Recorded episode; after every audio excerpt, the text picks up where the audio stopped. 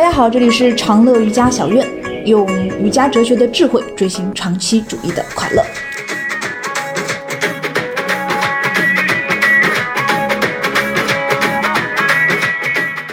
今天我们来聊瑜伽等于练身体吗？这个问题的来源，一个是我们目所能及，瑜伽馆都是在练身体啊，练形态、练形体、拉伸、力量都可以。那还有个来源是，今年我有个大的变化，我觉得我开始爱上体式了。恭喜你，这个体式老大难，突然觉得，哎，好像体式练习确实很很精妙啊。对，以前我是很痛苦的，那那我就开始思考这个问题：瑜伽是什么时候开始有这些身体上的练习的？啊，因为我是从哲学进入的嘛，我就觉得，哎，而且人听话总是听对自己有利的。以前只要老师但凡讲，哎呀，瑜伽又不是练身体，练再好也没用。如果不向内走，就是你你摆出再高难的体式都没用嘛。那这些话我就很相应，就越听越觉得有道理。但其实啊，体式真的是瑜伽不可分割的以及非常基础的一个部分。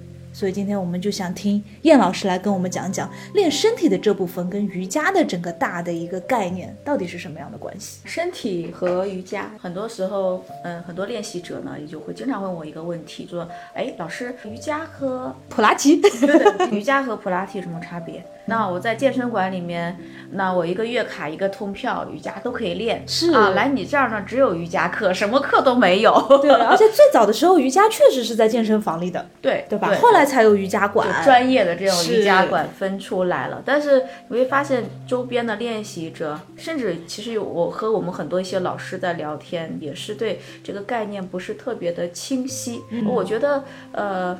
这个确实不大容易说清晰的，因为我们现在一说练瑜伽，肯定要从身体去介入的。对。但是我们去介入从这个整个瑜伽的发展史来说，瑜伽和身体，它就是从身体层面开始练瑜伽，是属于瑜伽后期的一个发展的一个阶段。嗯。最早的时候，呃，我们称之为叫做 Raja Yoga。圣王瑜伽吗？对对对对，Raja Yoga 的话呢，其实 Raja 一个也是一个很很大的一个 concept。那现在我们比如说你经常会听到的有一些叫做 Kundalini Yoga，还有一些 meditation 的一种练习，各种各样 meditation，你会发现，包括我们看到很多的一些印度大师，像 Sadhguru，对吧？他其实又更多的他是强调了一种 meditation 的一种练习，冥想的一些练习。那它也是叫做瑜伽。Raja Yoga 什么？Raja 是代表了一种王冠，那实际上王冠就是一种冥想。哦，明白。我原本以为叫瑜伽之王，就在不知道，就比如说什么智慧瑜伽、行动瑜伽，上面有个圣王瑜伽，感觉像瑜伽之王的意思一样。对对对，Raja，Raja 是王，嗯啊，我们称之为国王，就是 Raja。那包括像我们的瑜伽经，那整个瑜伽经啊，瑜伽经是瑜伽哲学最最重要的它的呃经文。瑜伽经的出现，代表了瑜伽哲学的出现。那么《瑜伽经》是出现在公元前三百年左右。那么其实《瑜伽经》这本经文讲了什么？一百九十六条经文，就是讲了一个冥想的基本原理和方法，跟体式没什么关系。它里面有提到体式，对，在这第二章中，它其实阿桑那是什么？就体式什么？对，舒适冥想，舒适稳定的冥想坐姿。对对。那么在在第二章的，就是《瑜伽经》的第二章四十六条到四十八条，只有一百九十六条经文中，只有这三条讨论了体式。第二条的话呢，它就讲了这个体式练习的意义、好处。对，嗯，好，而且它的体式出现也是先从八支里面开始讲。对瑜伽八支，然后讲到第三支才是体式练习。对，在实践的层面。那么你看这三条经文其实很有意思，就帮助我们去理解瑜伽的练习和其他运动练习的差别在哪里。我们就从经文中讲。那像瑜伽经中的第四十六条，它就讲到了什么是阿桑呢，就体式法，舒适稳定的冥想坐姿。他可没有跟你告诉你说是各种头倒立，对，各种凹造型，扭转、后弯，对对对对，就。舒适稳定的冥想坐姿，就是说你体式做最终的目的是为什么？为了冥想。对。那么第二条经文就是说了如何练习阿桑达，那么他就提到了有一些原则，通过不努力。啊。首先，你就要做到这个动作，你要有要放松，是一种不努力而达到的，而不是就像我们在打坐或做一个体式啊，如果你那种很面目狰狞、绷紧的，对你练的是非常的紧张，那么这个，嗯，对不起，你不是练瑜伽体式。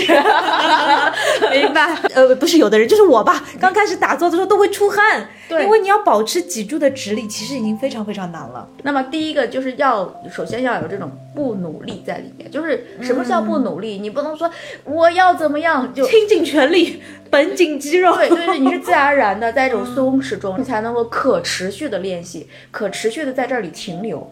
所以每一个瑜伽体式是要求有停留的。明白，保持一段的时间。这样的话，你慢慢慢慢培养，你你后面打坐做二十分钟、半个小时、一个小时，那就舒适稳定冥想 就有了。那么第二个原则，它是要你的内心去观想，需要 meditation ananda。嗯啊，ananda 是一种喜乐，可以这么翻吗？对对，可以翻译非常好，这这是一个很精准的一个翻译。Ananda 是一种喜乐，就是你要你要去 meditation 的是一种观想一种喜乐的状态。所以两个原则练习阿桑纳，一个呢就是不努力，第二的话呢，你在练习的过程中，你需要去观想你的内在是一种喜乐的。用现代化来说，你就进入到心流了。我们翻译一下啊，就是比如说一种你在打坐的时候眉头紧皱、双腿发麻，然后拼命的用腰椎或者说腰肌的力量把自己绷在那里，这这就不叫阿森纳，这不是瑜伽的体式。对对，这不是瑜伽练习。你在跑火车，比如说你在想，哎呀，刚才那个吵架没吵好，或者你坐在那，你在想，哎，接下来早饭吃什么？这也不是瑜伽的体式法。对对对，当然，其实这个目看似是两个原则，但其实是很难的，很难的。它应该是一种已经达到的成就吧，就是一种结果，哦你练习的结果。对对，那我们再从这个含义上去分析，你如何才能达到这个结果呢？那我们还是要通过练身体、健身开始。但是的话，瑜伽不等同于说是健身，这个也是我反复的会给我们的瑜伽练习者、瑜伽学员去。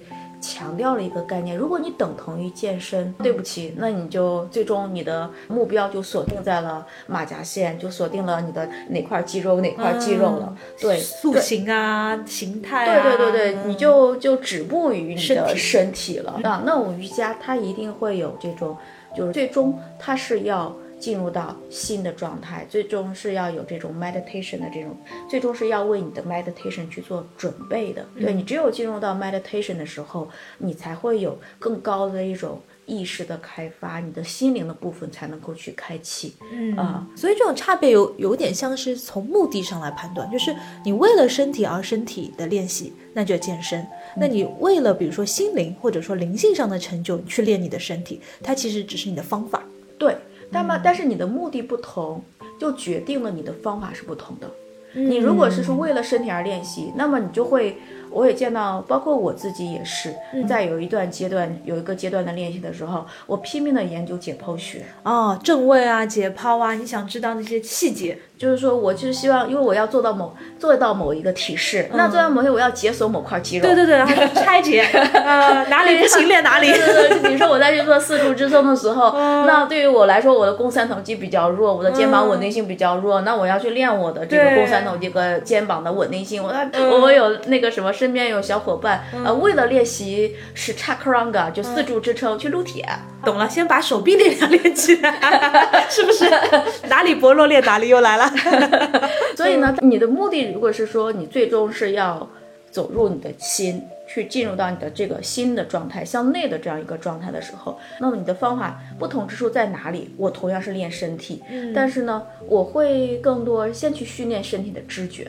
有点像是心和身体的链接。用现代化来说的话，先去训练我们的神经系统，你先去感受你的身体，因为身体是很有意思的。就我们身体啊，每一块肌肉，它都是由你的神经网络所连接到的，相应的这种神经元呀，这所控制的。我常常会在 跟我们同学在一起分享的过程中，会讲说，你说瑜伽非要说把瑜伽去练哪儿？我说那瑜伽是练脑的。是练习你的神经系统的，但是你练脑和你练肌肉就还是不大一样的。啊！我练肌肉，我吃点蛋白粉，或者说我去怎么样增肌呀、或怎么样的啊？对，那么我它在肉体层面，或者是我要是练脑，或者说我去练这个神经网络的话，我会说，哎，你先感受到它，感受你身、你这个关节，对，有的时候你叫它都没信号，没反应。其实我们身体的很多的病痛，就是你长时间不跟它去联系了，懂，它麻木了，他没有知觉了，一直到他痛了才对痛了，他才叫醒了你对对对，啊，你才想，哎呀，他痛了，我要治他，平时都不管，生病了还怪他，嗯，还要。怪他。对，你说对了，他很冤的。是的，哎，这老师这让我想起来，就是其实前段时间了，AI 很火嘛，就 ChatGPT 叭叭叭叭叭这些，然后其实大家也在讨论一个问题，就是人工智能。那智能本身是什么？因为 artificial intelligence AI 其实是模仿智能，那真正的智能是什么？其实身体本身就是智能的一个非常好的表达，身体结构很神奇它。最厉害的一点就是说，它的算法是模仿人的大脑神经，神经的它的这种通路，它最厉害、最突破。但是人的大脑，你很有意思，人我们和其他的一种算法来说，我们的神经它它是最原始的。包括我们可以看，就是哪怕是早期形态，我们看那些机器人，它其实也在模仿人的行动能力，踢个足球啊那些实验，那我们就会知道人是有多智能。一块骨骼，比如说就是脚部的一个脚踝的一个运动，影响到你的整个骨盆，骨盆影响到脊柱，它是一个完整的整体。对嗯它机器人的学，你看它是一点一点一点，我们还觉得它笨拙，不自然。啊，说到这里的话，我们岔开一点点话题，就是说到了，就说人工智能啊，嗯呃，和就是哎，我们大家很这段时间都在讨论一个问题，就是说人工智能究竟能不能取代人类？以后能不能像那种科幻片一样，反正我觉得我的行业肯定是能被取代的。不然就被被被人工智能反控制我们，控制人类。其实我从为一个瑜伽练习者的角度来说的话，我觉得不会完全的。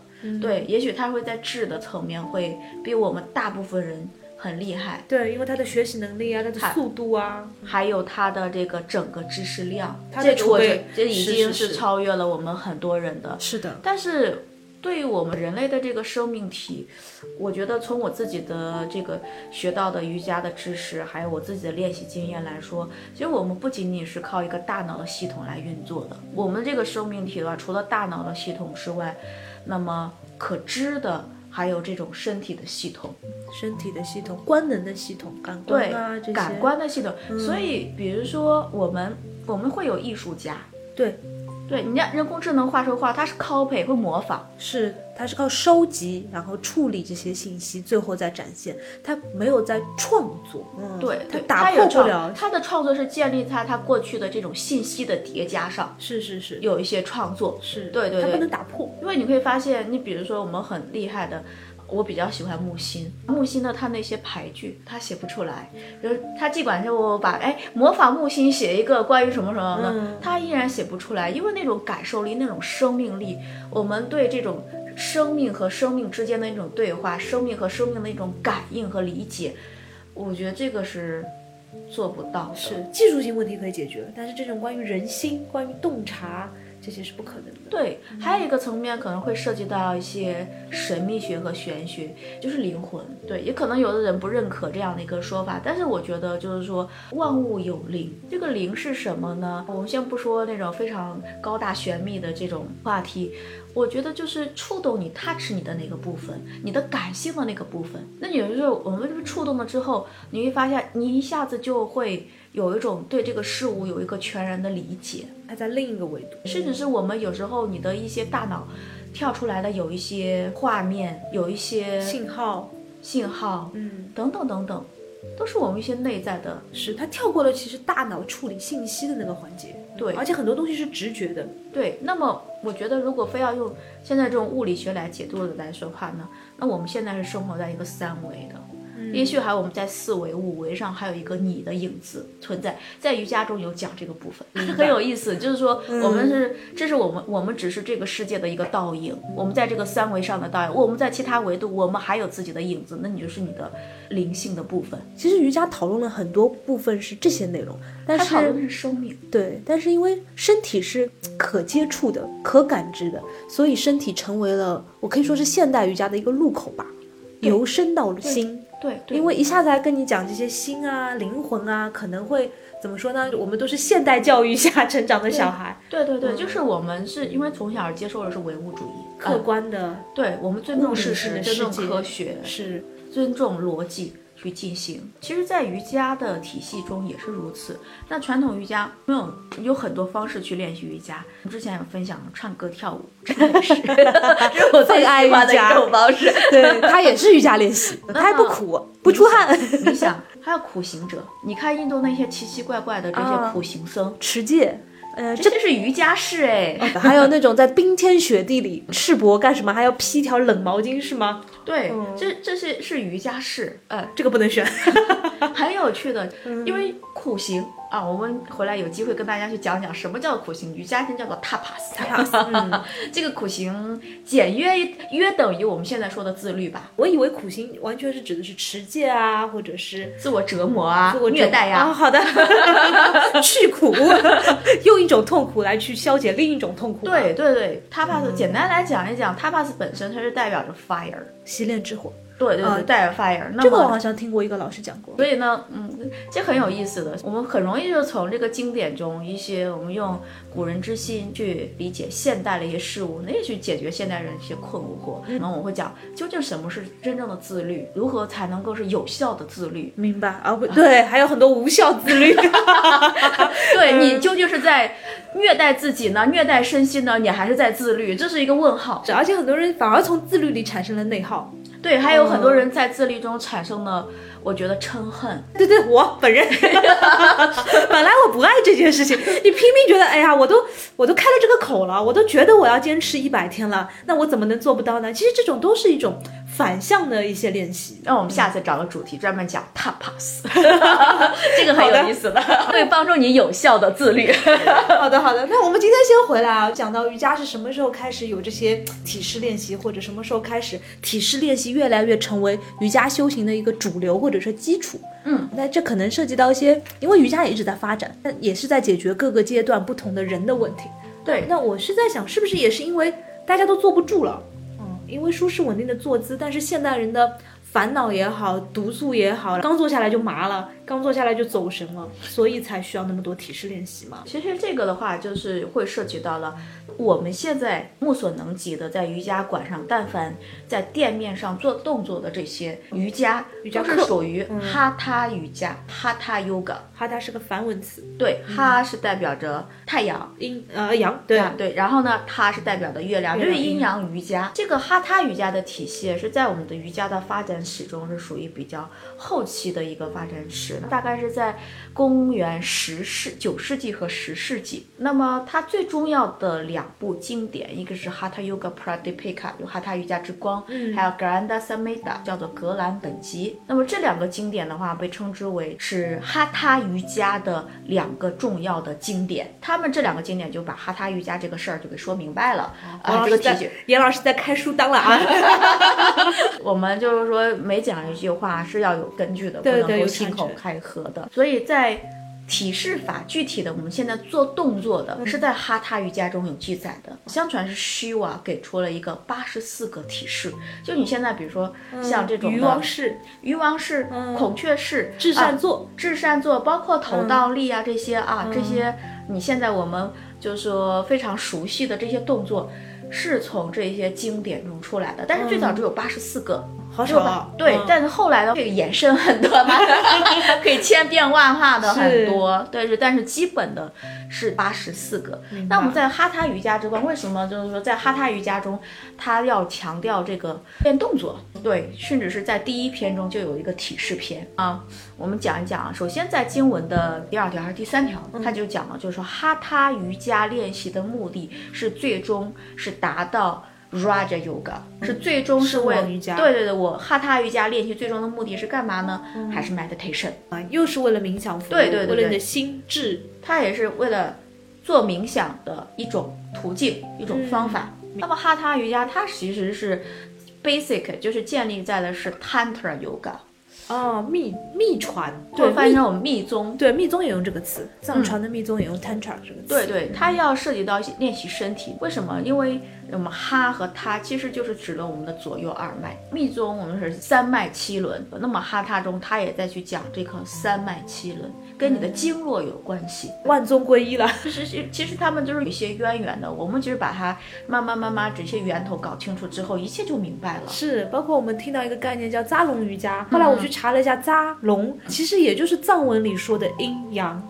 所以说，在哈他瑜伽中，就是他的给他的祖师爷啊，祖师爷，我们现在至今已经说不清楚了，有很多。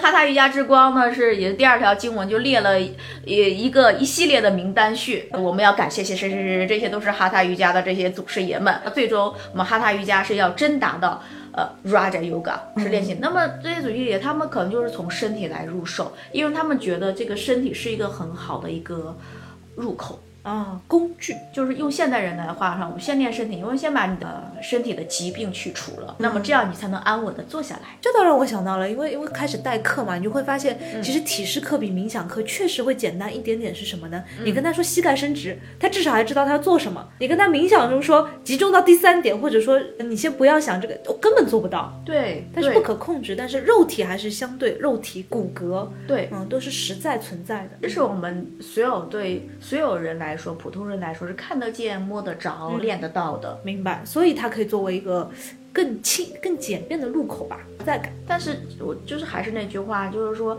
不是以练身体而练身体，以练身体而练身体，那是健身。对，那我们的目的最终还是要去进入到 meditation。那所以说，在这个体系中，身体是比较容易练习的。那么练习完身体，还有 pranayama 调息法。调息法，调息法是干什么呢？调息法是为了平衡我们的左右二脉的。也是用呼吸去平衡。对，通过呼，其实 pranayama 是练习屏气的啊。空巴卡，就 pranayama 整个都是在讨论，就是我们家经中也有什么是 pranayama，一吸一呼之间的停顿，就是 k u m b a k a 就是屏气的。有些同学在问我，哎，瑜伽的呼吸法，我说呃跟你想象中的不一样，不是深呼吸，它是练习屏气的。这个屏气是干嘛？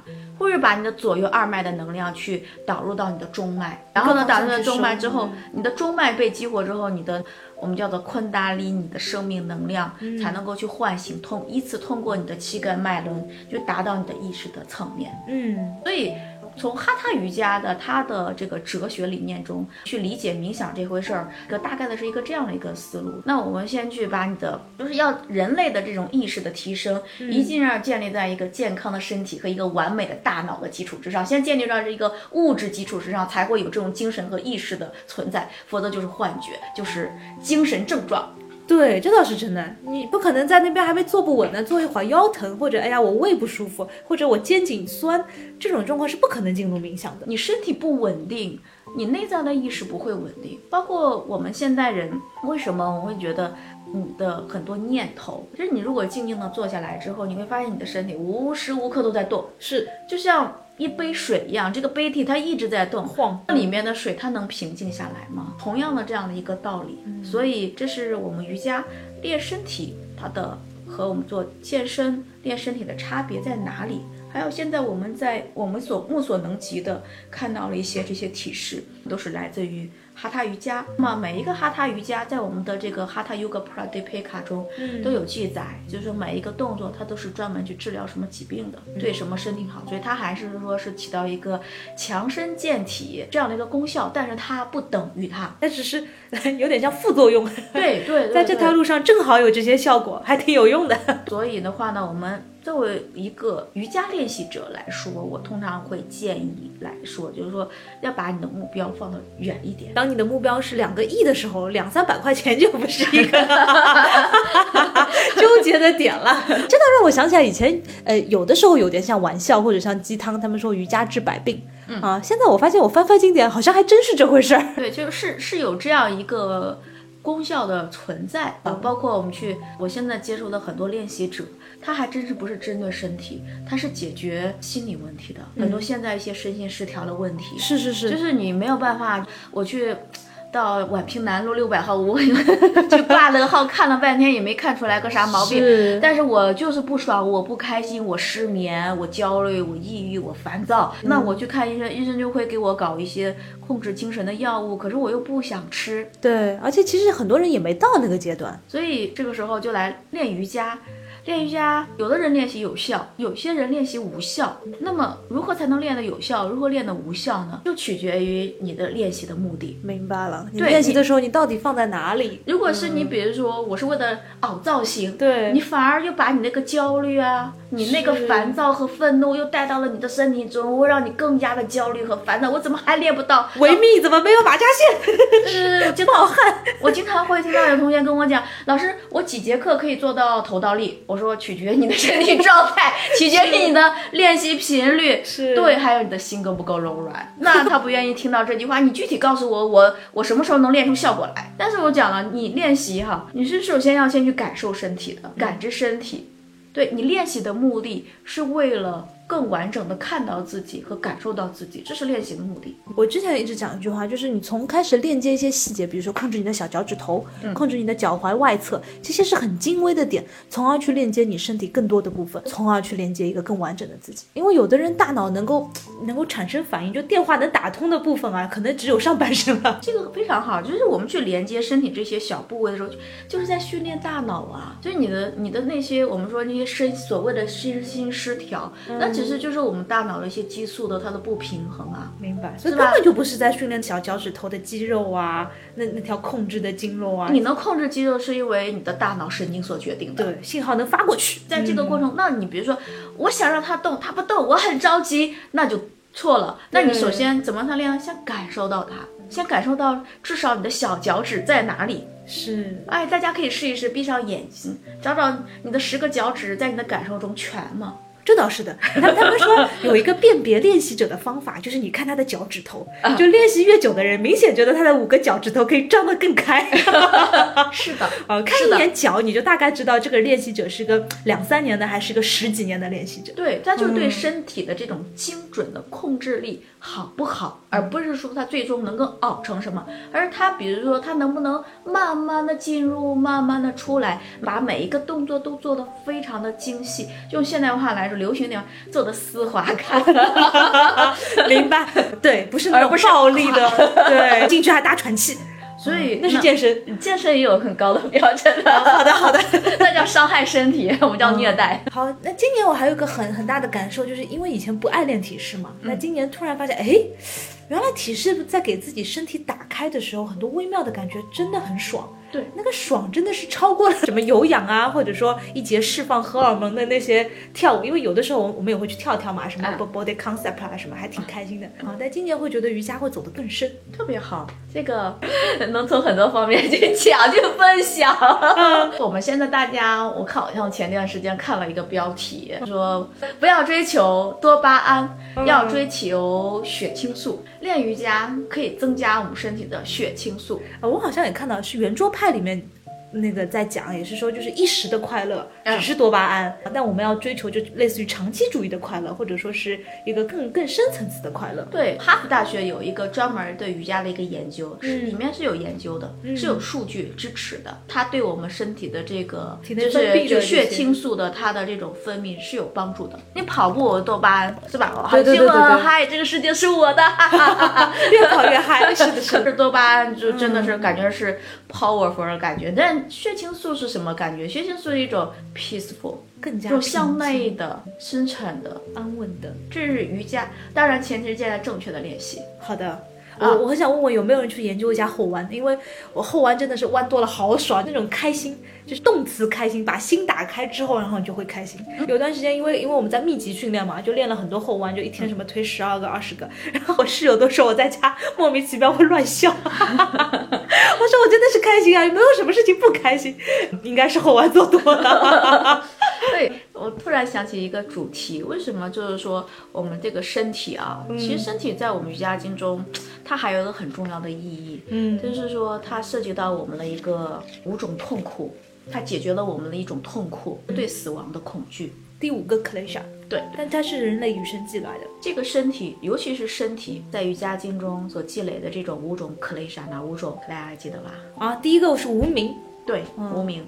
无名是真的是，比如说把短暂的东西当成永恒的，把不存在的东西当做存在的，所以就会产生后面各种各样的问题。对，就困惑，不知道干嘛，发生了什么。对，在一片漆黑之中，向前不是，向后不是，我也不知道我是谁，我在干嘛。这个无名氏，其实它最早是来源于印度的有一个神话故事，是什么？哎，这个不知道。就 Brahman 的诞生，大梵天的诞生。那大 Brahman 在混沌之中。对他诞生在一个金色的莲花之中，诞生一个金色莲花，他出生了之后呢，很困惑。他说：“我在哪？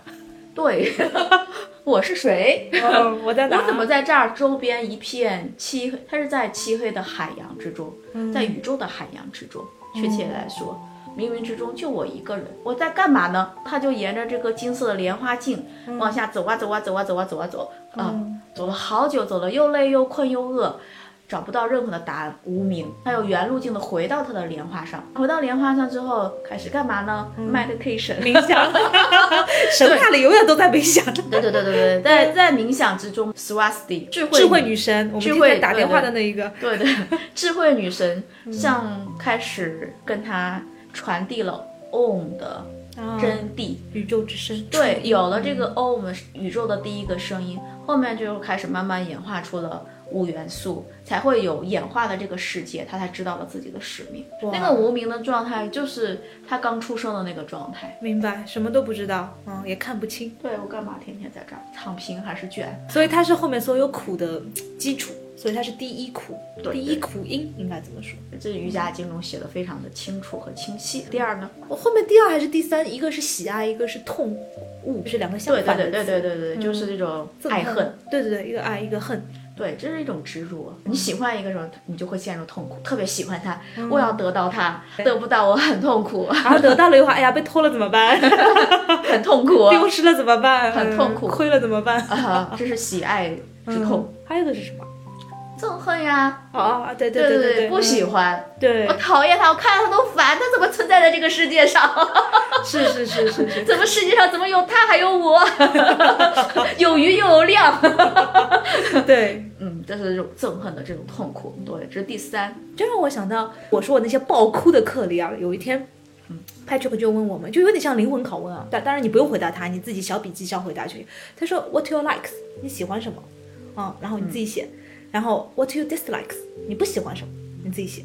然后接下来一个问题就是，呃，你觉得是什么影响了你的喜欢和不喜欢？Who think you you you shape your likes or dislikes？然后我就在想，哎呀，好像是有很多元素。然后又想了想，除了家庭、成长环境，更主要的元素是我原来的行业——广告行业，是不是？这整个商业世界都告诉你，哎，你现在大家喜欢什么，嗯，所以你要喜欢什么，或者说你现在缺什么，所以你需要什么，都在不停的告诉你。对，不断的刺激你这一块。是的，不断的刺激你。包括我们现在很多新闻，你会发现它不断的在刺激你喜欢和不喜欢、爱和恨的这种这种情绪，甚至在教育你，你应该憎恨。类似于，比如说是普普信男，或者说你应该去崇尚类似于女性的独立，他不停的在给你灌输这些。最后一个灵魂拷问就是说，Do you think you are free from your likes and dislikes？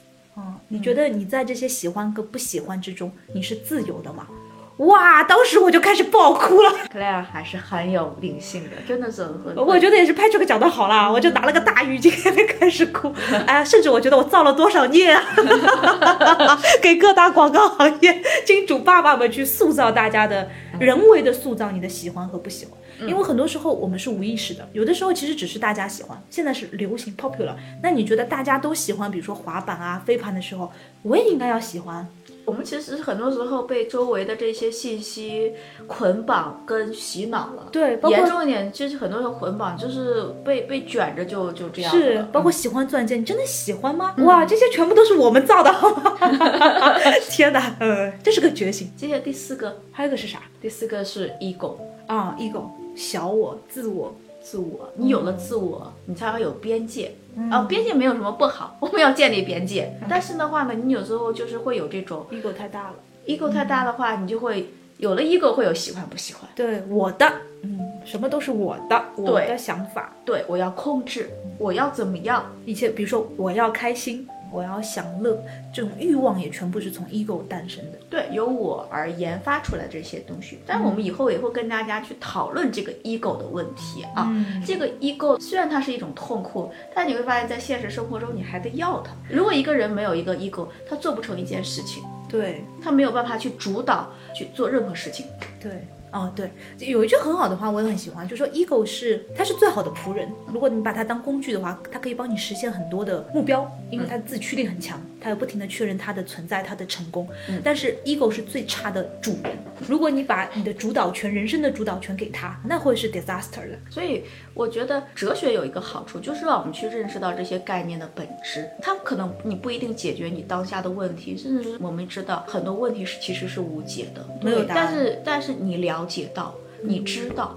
当你知道的时候，我觉得你可以训练一件事情，就用中国话来说，就拿得起放得下。就是我完全知道它的原理了。对对，我可以把它拿起来当工具用，当枪用，我也可以把它放下来，立地成佛。因为我完全看清了这是个什么。对，嗯只有当你能够拿得起放得下，我觉得在这才是自由。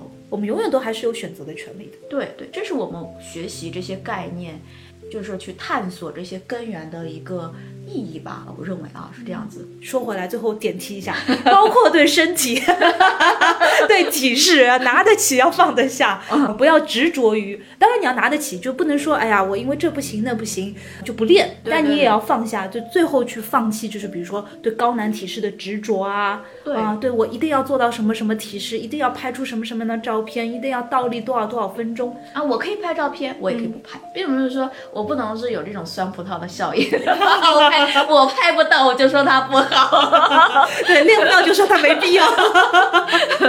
对，这是我们要知识的去关照自己，这是一份修炼啊。最后最重要的，嗯就是这种痛苦。第五个痛苦，对死亡的恐惧。对死亡的恐惧，其实这是在我们生活和你的人际交往中层层面面对自己。我举一个例子，你今天早晨你觉得头晕，你会觉得自己就就一下子就不舒服。对害怕，对，这其实害怕的，或者说你身边你的亲人、你的爱人，他们感冒发烧，你就很紧张，对是吧？你赶快去看医生啊！你为什么不看这些痛？你怎么不去看啊？对对对，不能拖啊。这种紧张和这种不爽的感觉来自于哪？你怕自己和他死了，这是对死亡的恐惧与生俱来。每个人都有，所以这个身体啊，身体当他好的时候，不痛不痒的时候，你可能没有这种感觉。但是当他生病的时候，生病的时候有这种病痛的时候，他会给我们的信心会带来很大的这种挫折感。我因为我自己有一次是一个小小的交通事故造成的腿的骨折，对，那个时候腿上还搞了几八个钉子，两个钢板。哇，大伤哦。我觉得特别有挫败感，我人生第一次就瘸着，嗯我还问医生，我我这辈子都瘸了，我还是瑜伽老师，瘸了，这太讽刺了。关键是。你看，你腿的不方便，你小到一个上厕所等等等，都是在挫败，你就是会否定自己。还有就是说，这种这就是对对对对死亡的恐惧。相反啊，当你突然觉觉得身体状态很好，你经过锻炼或你内在的某些力量打开了，你的身体多了一些功能，你原来能跑。我一百米，我现在能跑八百米，这会给到你巨大的信心，是因为你可以，你觉得你可以，我可以战胜死亡，是有这种信心，是不是背后的这个潜台词是这样子的一种意识？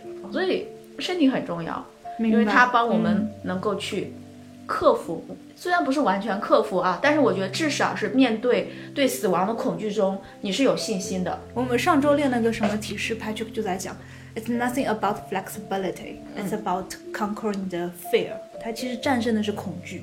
啊，它不是在练你的柔韧性，那那不重要，或者说那终将会到达。但是你内心的那个恐惧，在你一次次的这种练习中被解决，你终于不再害怕它，而是直面这种你的所有感受的时候，这才是这个体式的意义。对对，所以在练习体式的过程中，我们你也会时时面对这种身体的痛和不适感，其实都在无时无刻在考验你的对死亡的恐惧。是，有的时候你一下子一紧张，身体都全给你带来反应。对对对，那包括我们老师，我们老师去帮学生再去做调整的时候，不会是轻易调整，所以我们看到他能做，我会再帮他帮他调整。对他做不到，我也掰不动。啊，是，那帮他调整，为什么他自己不能做呢？空间明明在那儿，对他完全是可以做的，恐惧 不是身体老老师的作用，老师的作用就是告诉他，嘿，你可以做，你可以突破，仅此而已。好呀，那这就是我们今天所聊的，从身体瑜伽开始有很多的体式练习，那体式帮助我们由身入心，慢慢慢慢去接近到呃瑜伽的目的。好。以上呢就是我和 Claire 我们两个关于瑜伽和练习身体的这样一个小小的一个讨论。我相信这也是很多练习者心目中的一个小困惑，因为我收在在日常生活中收到太多太多这样的一个问题了。那么我们也借助这个节目给大家去展开一些小小的讨论。那么后面的话节目中我们也会会有一些深入，有一些点上再去跟大家去深挖啊，欢迎大家来观听。总而言之，我们说瑜伽和身体是一个什么样的关系？瑜伽是不是健身？那取决于你的练习的目的。如果你是在练瑜伽，我们希望你能够去把这个目小目标放到向内、向心、向 meditation 上。当你带着不同的目的再去练习的时候，那你的练习方法和练习方式也将是不一样的。那么，这样瑜伽不等于变身，但是身体对瑜伽来说也是非常重要的。